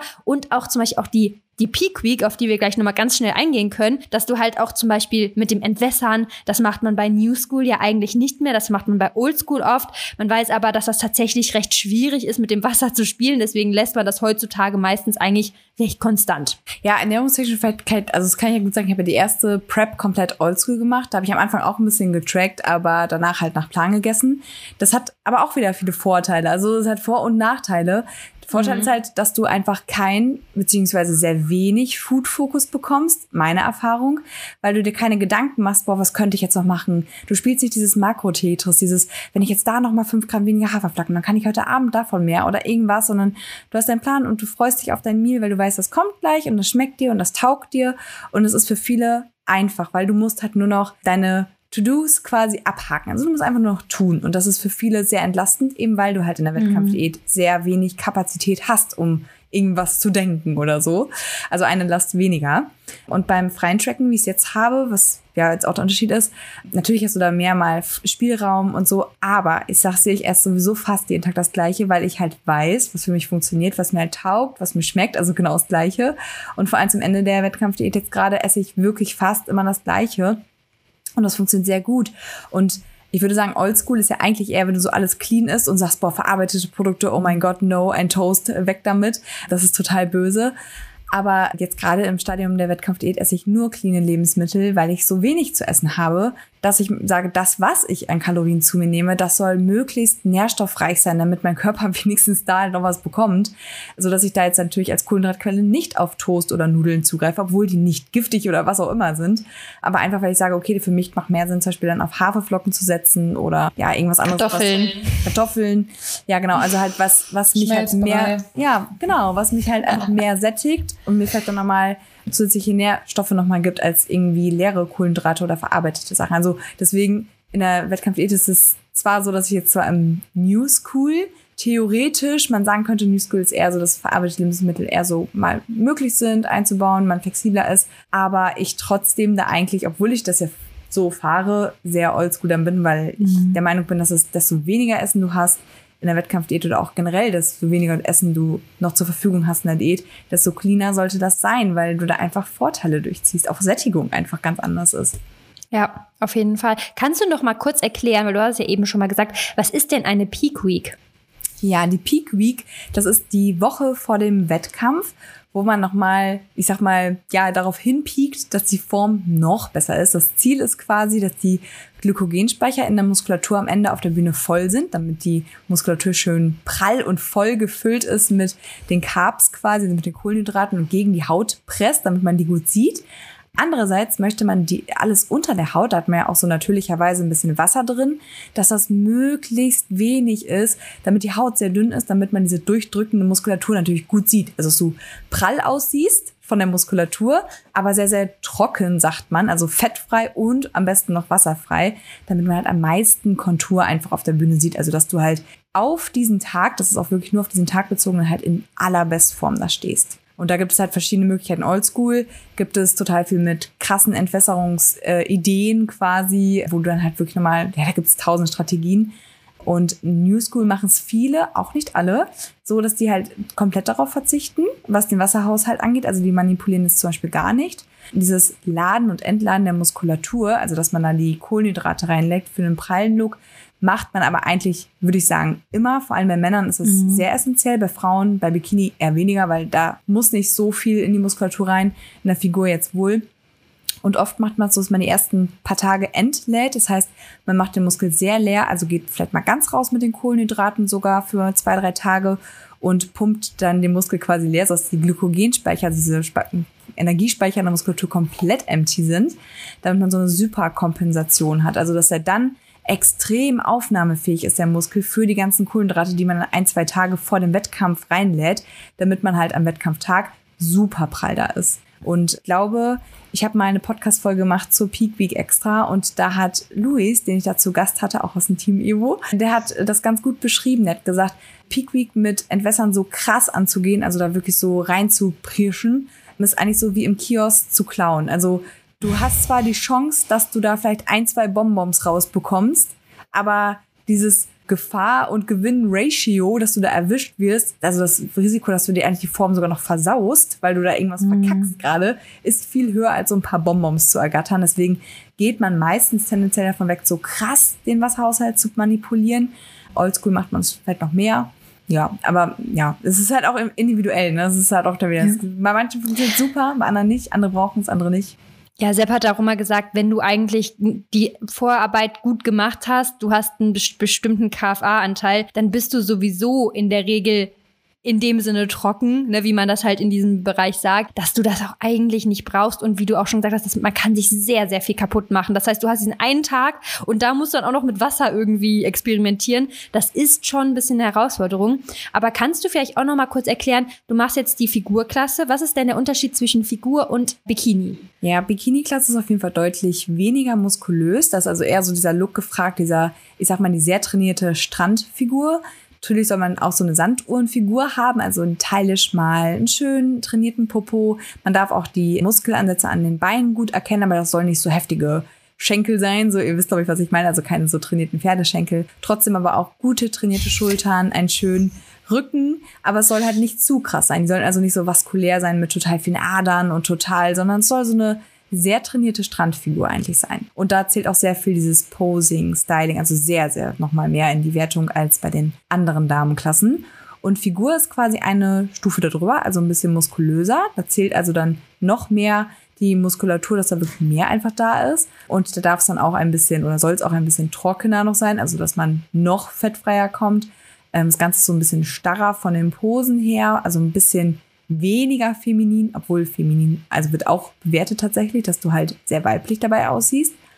Und ja, würde einfach sagen, prinzipiell eine Klasse höher und ein bisschen weniger Shishi. Und warum hast du dich dafür entschieden? Weil ich eigentlich gar keine Shishi-Maus bin. Ich, ich finde es schon total schlimm, dass wir, dass wir den Glitzer-Bikini an, obwohl, nee, ich feiere den schon, aber so auf hohen Schuhen. Ich würde lieber Barfuß und Bizeps-Flex machen. Gibt's auch Klassen für, aber da muss man noch muskulöser sein, da passe ich noch nicht rein. Und ja, dieses Styling und so und irgendwie, ja, bin ich ja sowieso daraus gewachsen. Also ich, ich stelle mich noch mal in die Bikini-Klasse tatsächlich in einen ungetesteten Verband, einfach just for fun, weil der hier um die Ecke ist. Aber das wird nicht mein Hauptziel sein, diese Season, sondern wirklich die Figurklasse Finde ich einfach optisch auch für mich am schönsten. Und ja, weiß nicht, irgendwie habe ich so gemerkt, dafür schlägt so mein Herz und dann wollte ich da auch irgendwie direkt hin. Also fand ich einfach für mich schöner. Ich habe noch mal zwei Fragen. Und zwar Punkt Nummer eins, gerade wo wir bei dem Thema mit den Wettkämpfen sind, wie viele anstehen. Und Punkt Nummer zwei wäre noch mal äh, so ein bisschen der Verlauf. Wie lange geht so eine Wettkampfdiät? Also wann fängst du damit an, dich vorzubereiten? Und wie ist so ein bisschen der Verlauf? Weil ich weiß ja so ein bisschen, weil ich es halt verfolgt habe, weiß ich ja so ein bisschen, wie es auch mit den Kalorien ist, dass da nämlich eigentlich eine Strategie gemacht wird, quasi die eigentlich also die selbst zum Beispiel auch so macht, soweit ich weiß, und die aber ganz viele nicht machen. Äh, deswegen finde ich das auch nochmal ganz interessant, wenn du das nochmal so ein bisschen erzählst. Ja, es ist auch immer sehr individuell, aber was du meintest, ist, dass Sepp und ich eigentlich die gleiche Idee hatten diese Season. Und zwar, dass wir mit einem sehr hohen Defizit reingehen, also am Anfang extrem pushen, wo der Körper einfach noch genug Kapazität hat, genug Fett, das also gut verkraften kann, dass man so reinpusht, damit am Ende, wenn es dann halt wirklich härter wird und man diese Energielosigkeit hat, damit man da eventuell das Kaloriendefizit ein bisschen verringern kann, ein bisschen entspannter, entspannter fährt. Bei mir war das jetzt leider nicht möglich. Äh, was aber auch gut war, weil wie gesagt, ich hatte ja lange Stillstand und sowas dann auch und dann hat man da einfach genug Puffer, ohne Panik zu bekommen und dann noch mehr pushen zu müssen. Also ich hatte damit Zeit und habe damit mir auch zum Beispiel im Urlaub ein paar Mal Essen gehen quasi erkauft. Also war ja noch mit Nils zum Beispiel jetzt an der Ostsee und dann konnten wir da, obwohl ich da, ich glaube, noch drei oder zwei Monate out war, konnten wir noch schön essen gehen und sowas alles. Also hab mir da ja auch sowas oder auch mal Refeed-Tage oder Deloads einfach damit ergaunert, wenn man so sagen kann. Das haben ja andere gar nicht in der Wettkampfdiät. Aber ja, zum Beispiel, das ist eine Strategie. Generell ist eigentlich immer, desto früher man anfängt, desto besser, weil du halt einfach sonst, Leni sagt das ja auch schon, du musst halt an einem Tag fertig sein. Und was ist, wenn du mal zwei Wochen eine Grippe bekommst? Du kannst nicht ins Training, du kannst da kein Defizit haben. So, dann willst du zwei Wochen, also die zwei Wochen fehlen dir halt, ne, wenn du sonst zu spät anfängst. Also immer mit Puffer auf jeden Fall arbeiten ganz viel Zeit lassen und da auch vielleicht wieder, um den Bogen zu spannen, auf die Oldschool. Beim Oldschool macht man eigentlich immer alles sehr, sehr schnell. Also, also ist halt die ganze Zeit diesen Extrem, was dann auch dazu führt, dass man weniger Zeit hat. Und dann natürlich dann sowas zustande kommt wie zwei Stunden Cardio am Tag plus dann noch irgendwie unter 1000 Kalorien essen und so. Geht dann eher schon fast so ein bisschen in Richtung Crash-Diät, könnte man ja fast schon sagen, ne, weil es halt so drastisch ist. Und das Interessante ist, ich weiß nicht, ob das Video jetzt schon online ist bei Sepp, aber der hat das letztens, ähm, hat, gab es eine Studie zu und das war total interessant. Letztendlich haben die nämlich gleich viel Fett abgenommen, trotz einem unterschiedlichen Defizit, aber einfach die Crash-Diät-Gruppe mehr Muskelmasse verloren. Das war super interessant. Ja, macht ja auch nur Sinn, ne? Also. Ja. Mhm. Weil du kannst nur, es gibt nur ein gewisses Defizit, was dein Körper pro Tag haben kann. Alles, was du da drüber machst. Deswegen, es gibt auch manchmal, ich habe da auch mal so ein Video zu gemacht, da meint er, ja, aber wenn ich doch ein noch höheres Defizit mache, bin ich schneller fertig. Nein, bist du nicht. Du kannst nämlich nur eine gewisse Anzahl an Kalorien pro Tag dann verlieren und das, der Rest ist dann Muskelmasse. Und das ist ja das, das ist ja das Ziel. Du willst ja die Muskelmasse in der Diät halten, ne? Und das ist auch bei der normalen Diät so, ne? Ich finde es immer interessant. Ja, genau. Selbst alle, die gar keine gar keine Wettkampfambition haben, können eigentlich super viel gerade hoffentlich auch hier rausziehen, weil das ja auch in der normalen Diät so ist. Nur weil ihr halt noch mehr oder noch mehr pusht und noch weniger erst, ist das Ziel meistens dann gar nicht so gut. Also das, da wird man eher so dieses Skinny-Fett, also was ja die wenigsten wollen. Vielleicht möchte das auch jemand, was auch okay ist, aber die wenigsten wollen ja Muskulatur verbrennen. Die wollen ja in der Diät noch Muskeln aufbauen, was ja auch geht, aber halt dann mit natürlich entsprechendem Defizit, also nicht zu schneller Abnehmen oder zu hoher Abnehmrate. Mhm. Und du hast noch die Frage vergessen, die Lisi gestellt hat, wo startest du denn? Ach so, ja, also natürlich. Oft, genau. natürlich. Aber warte, sag noch mal eben, sag noch mal eben bezüglich Dauer. Du hast jetzt, wann hast du, also vor wie viel, wie viel Monate hast du jetzt diätet? Fünf? Ich habe Januar, Februar eine kurze Pre-Prep-Card gemacht, also wo ich zwei Monate so ein bisschen diätet habe, beziehungsweise vielleicht eher so, naja, ich glaube, ich habe zwei, drei Kilo verloren, also nicht so extrem viel für einen Prep-Cut oder Pre-Prep-Cut. Ähm, aber da sind wir schon mal ein bisschen runtergegangen von den Kalorien. Dann habe ich im März und im April erstmal noch auf Erhalt, beziehungsweise ganz leichtes, ganz leichten Überschuss gegessen, einfach damit mein Körper so ein bisschen entspannt und gut vorbereitet ist, um danach halt zerstört zu werden durch die Prep, wenn man so okay. sagen kann. Und bin dann Ende, Ende mit, Mitte, Ende April bin ich dann in die Prep. Und jetzt haben wir Anfang September. Und die Season hat ja, auch gefragt, wie lang, genau, du hast gefragt, ja. wie lang die Season geht ungefähr, ne? Oder wie viele Wettkämpfe? Also jetzt in zwei Wochen habe ich ja den ersten Wettkampf und dann habe ich, glaube ich, den letzten Wettkampf eventuell Anfang November. Eigentlich ist davor schon die Saison für mich dabei, aber Anfang November ist halt, wie gesagt, hier direkt um die Ecke eine Stunde von mir entfernt noch ein Wettkampf, der halt eigentlich ganz cool ist, der auch günstig ist und wo ich dann in der Bikini-Klasse gerne starten würde. Das heißt, das ist für mich ein Just for Fun nochmal zusätzlicher Wettkampf. Wenn dann die Form nicht mehr 1A ist, wäre es auch okay. Also wirklich einfach nur, um den nochmal mitzunehmen. Aber ansonsten, ja, geht's ja jetzt in zwei Wochen los. Und ja. Zwei Wettkämpfe, also du hast dann im Prinzip den, dann die Evo Classic und dann noch den letzten. Wenn ihr es genau wissen wollt, Moment, ich habe es aufgeschrieben. Also der erste Wettkampf ist ja jetzt Mitte September. Das ist die deutsche Meisterschaft vom WNBF, also meine Warm-up-Show quasi. Dann kommt natürlich die Evo Classic, der beste Wettkampf überhaupt. Ich freue mich so. Ich freue mich auch. Ich habe mich auch mega gefreut, dass du gesagt hast, dass du auch da bist, Lisi. Richtig cool. Ja. Ja, weil letztes Jahr war ich halt Judge da und hatte schon die ganze Zeit Gänsehaut. Es war so ein schönes Event. Und es hat ja auch jeder Athlet, jeder Besucher, jeder war ja einfach nur geflasht, ne? Also gar kein Vergleich zu anderen Wettkämpfen. Was ganz anderes. Krass. Danach steht die GmbF Europameisterschaft an, die ich auch mitmache. Und danach geht's nach Österreich bei der ANBF. Also Boah, da hast du viel vor. Wow. ja, ja, ja, ja. Wenn man einmal in Shape ist, dachte ich mal hier mit. Und dann wäre eigentlich, dann wäre eigentlich meine Season beendet und dann kommt noch halt die NRW-Meisterschaft, die halt bei mir hier um die Ecke ist, wo ich dann in der Bikini-Klasse einfach nochmal vor Fun mitmache. Ja. Dann Geil. ist aber auch gut gewesen, glaube ich. Mhm. Jetzt kannst du vielleicht noch mal so zum Schluss erzählen, was denkst du denn sind deiner Meinung nach die Voraussetzungen oder was ist wichtig für Leute, die jetzt an einem Wettkampf teilnehmen würden oder wollen? Wem würdest du es empfehlen und wem vielleicht auch eher nicht? Ja, also ich glaube, Voraussetzung ist dafür, dass man so ein bisschen, es gibt ja diesen Spruch, dieses being comfortable, ich kann immer nicht Englisch, ne? Sei, sei, sei, Ja, gemü- sei gemütlich damit, ungemütlich zu sein. Auf Ja. Englisch klingt's besser. Also man muss schon ein bisschen Schmerz aushalten können ähm, und nicht so wehleidig sein. Also nicht, dass man dann die ganze Zeit rumheult. So, ich glaube, dann ist es sehr belastend. Man muss richtig Bock drauf haben, wenn man nur überlegt, eventuell könnte die Bühne was für mich sein. Wahrscheinlich nicht. Also man muss wirklich sagen, boah, ich will das unbedingt und alles andere steht bei mir danach an. Also man muss es unbedingt wollen und dann ist man da eigentlich schon richtig mit. Und dann sagt er, für wen es sich nicht so eignet, ist auf jeden Fall für jemanden, der entweder keine Zeit oder kein Geld hat, weil es ist auch extrem teuer.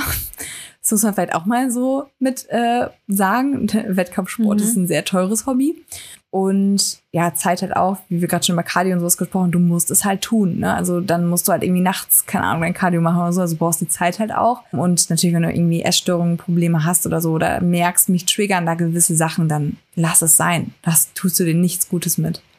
Und im Endeffekt sollst du das ja tun, weil du dir was Gutes tun möchtest. Also jetzt vielleicht nicht gesundheitlich, aber du tust das ja, weil es dir vielleicht vom Mindset was gibt, weil es dir Spaß macht. Und äh, das ist, soll ja immer der einzige Grund sein, weil du das halt willst und im Endeffekt was Gutes davon hast.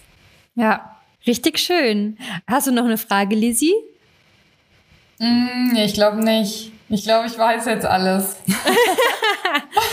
Ja, also wir hoffen auch, dass es euch sehr gefallen hat. Und wir wollen dich jetzt natürlich auch nicht und deine Energie noch mehr reizen, sage ich mal. Ich weiß, das ist wahrscheinlich jetzt Social Battery ist jetzt komplett leer. Nee, es geht voll. Heute ist zum Beispiel ein. Top-Tag. Es läuft gut. Heute ist Ach, ein guter Tag. super. Ich habe gerade gefrühstückt, also alles prima. Ach, mega. Hast du noch irgendwas, irgendwie noch, was du ergänzen möchtest? Wo kann man dich finden? Äh, möchtest du noch irgendwas den Leuten mit auf den We Weg geben? Also finden könnt ihr mich entweder unter Jasmin Löbel oder unter just.min mit drei i's. ähm, eigentlich überall. Und ja, was will ich euch noch mit auf den Weg geben? Seid nicht zu streng zu euch, wenn es mal nicht läuft in der Diät. Gönnt euch auch mal was Leckeres. Und ja, seid mutig, macht das, worauf ihr Bock habt. Das war doch ein wunderschönes Schlusswort. Ganz lieben Dank, Jasmin, dass du hier bei uns in der Folge mit am Start warst. Und ansonsten wünschen wir euch noch einen wundervollen Tag und hoffen, dass euch die volle Folge gefallen hat. Lasst uns super gerne Feedback da auf Social Media. Da würden wir uns sehr drauf freuen oder drüber freuen, damit wir auch wissen, so wie das bei euch ankam. Und ansonsten würde ich sagen, hören wir uns in der nächsten Folge. Ciao. Tschüss.